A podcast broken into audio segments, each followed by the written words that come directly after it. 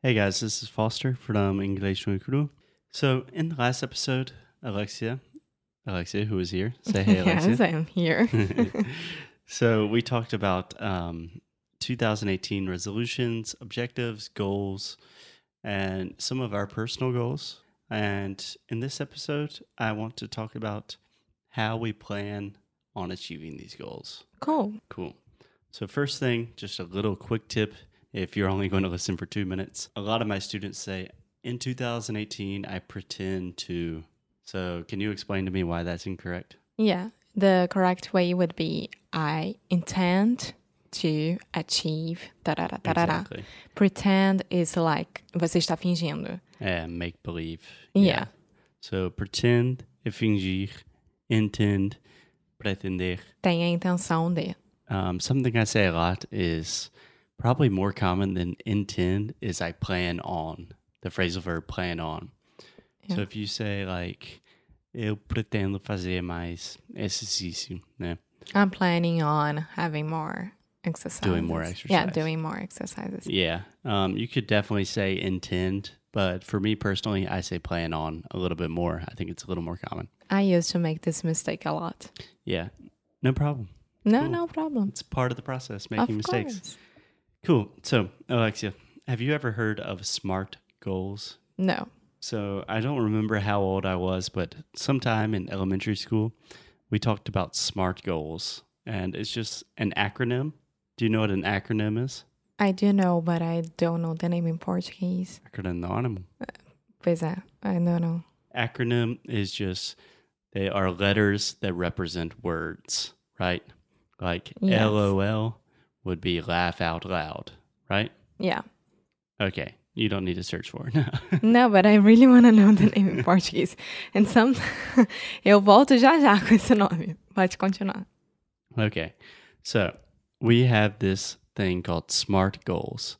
And it's just a system that helps you um, achieve your goals because I can't remember who said it, but some famous guy said, What exists is only what can be measured, or something like that. If you say, I want to, I don't know, in my case, I want to speak much better Spanish in 2018. There is no way that I'm going to achieve that if I cannot measure that, right? So it's a little bit of plan. You have to plan. It's planning and also knowing that you can measure those plans. And after some time, you can look at those plans and see if those plans are working, which plans you need to change, etc. So it's one thing if you say, in 2018, I want to make a million dollars. But in 2018, You need to know how how long it will take. Plan it, right? Yeah, but also analyzing your plans after they happen. Because in 2018, if you don't make a million dollars and you don't know why, then the the, the entire process was stupid. Yeah, it didn't help yeah. anything. Okay? So, SMART goals is a way for you to make specific and achievable goals. Okay. So, are you ready to hear what they mean? Yes, I am. Drum roll, please. okay, so SMART. SMART goals, the S is specific. That means that a goal has to be simple and significant, sensible. That means it has to be a specific goal, right? Uh huh. So, for example, I want to speak Spanish better. I want to learn English. For me, those are bad goals because they're not specific. I cannot say, did I do that? Yes or no. It's like, well, my Spanish is a little better and now I kind of speak English or something like that.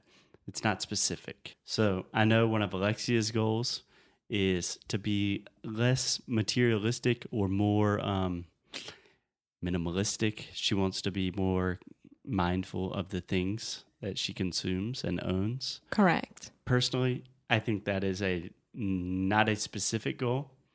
And a more specific thing would be something, for example, you know, once a week I will donate one article of clothing or something like that. Or when I come back home, I will separate 50 pieces of clothes to donate. Perfect. Yeah. Perfect. Exactly. So, step one, specific. Step two, the M in SMART goals is measurable. that means that you have to be able to measure them, right? And that these measurements have to motivate you. So it would be I will donate 50 pieces of clothes every month. And at the end, I'll have donated da da da da da. da. Yeah. Um, so the idea with long term goals is they're really difficult to achieve. So if you think about my goal of learning more Spanish, maybe I could say, okay, my specific goal is I want to speak Spanish at a fluent level, like with the European framework, maybe they would say a C2 level, but speak almost like a native speaker. Then I could say, okay, so after one month, can I have a 30 minute conversation with the native speaker and not make more than 20 mistakes or something? Okay. That's not the best example, but you understand what I mean, Yeah. right? So then it's something that I can see, I can measure, and that motivates me to do better, to continue improving, right? Okay. Yeah. You also have the example of you want to read more books, right? Once per month. You at want to read least. one book per month, correct? At least. Yeah. Yeah. So I think that's a perfect measurable goal that at the end of the month, you can say, did I read one book or did I not?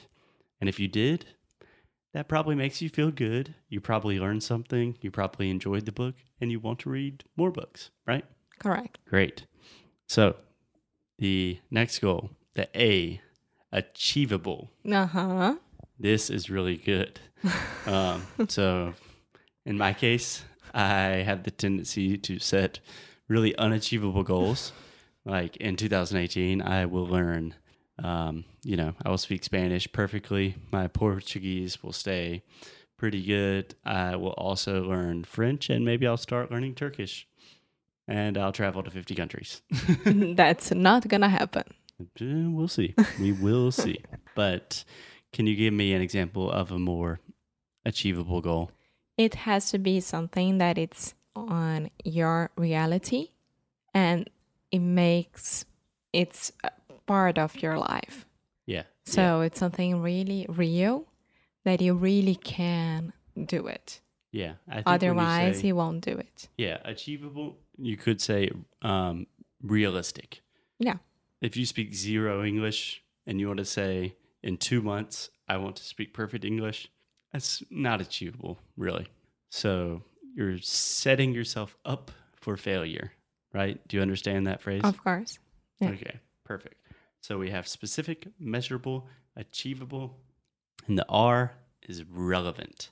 Relevant really has to do with resources and results and something reasonable, right? So you want to make a goal that is relevant to your life, and this is kind of what you were talking about with achievable, It, that it has a meaning for you, right? has meaning, Yeah, a meaning for you. yeah it's significant yeah so if i make the goal for example that i want to i don't know. Yeah if i want to learn turkish right? Hmm i've never traveled to turkey. I'm probably not going to travel to turkey this year. So if i say by the end of the year i want to learn turkish that's going to be really difficult for me to maintain that motivation and keep it relevant in my life right? Right. so for me, relevant is really just has to be something important for you that you'll always maintain motivation.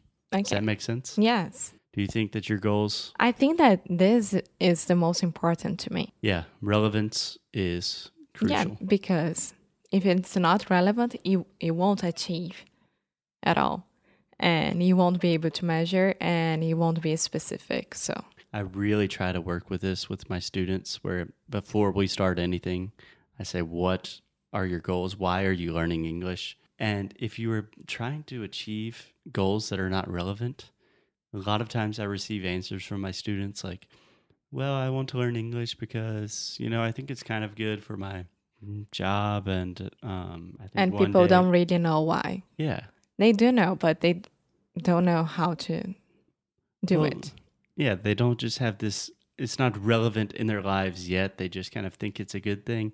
And when I receive those kind of answers, I tried to say to them, like, you need to really think about why you want to do this. And if they think about it and they think, okay, you know, maybe I really don't want to learn English, then that's great. We saved both of us a lot of time Of and money. course. And if they don't know why, but they still want to continue, I know that they will never achieve that goal. Yeah. So relevance is crucial. Perfect. And the last thing for the T, time. So this means it's time sensitive, it's time based. That means that there is a deadline, right? Yeah. Usually, as we are speaking about year, Mhm. like New Year's resolution, will be one year, 12 months. Yeah. But of course, that you can have goals for six months, three months. It doesn't have to be only New Year's resolutions. And That's per- why. Perhaps this is because I come from, I studied, I went to business school, um, and almost all business, all businesses measure things in quarters, which means every 90 days.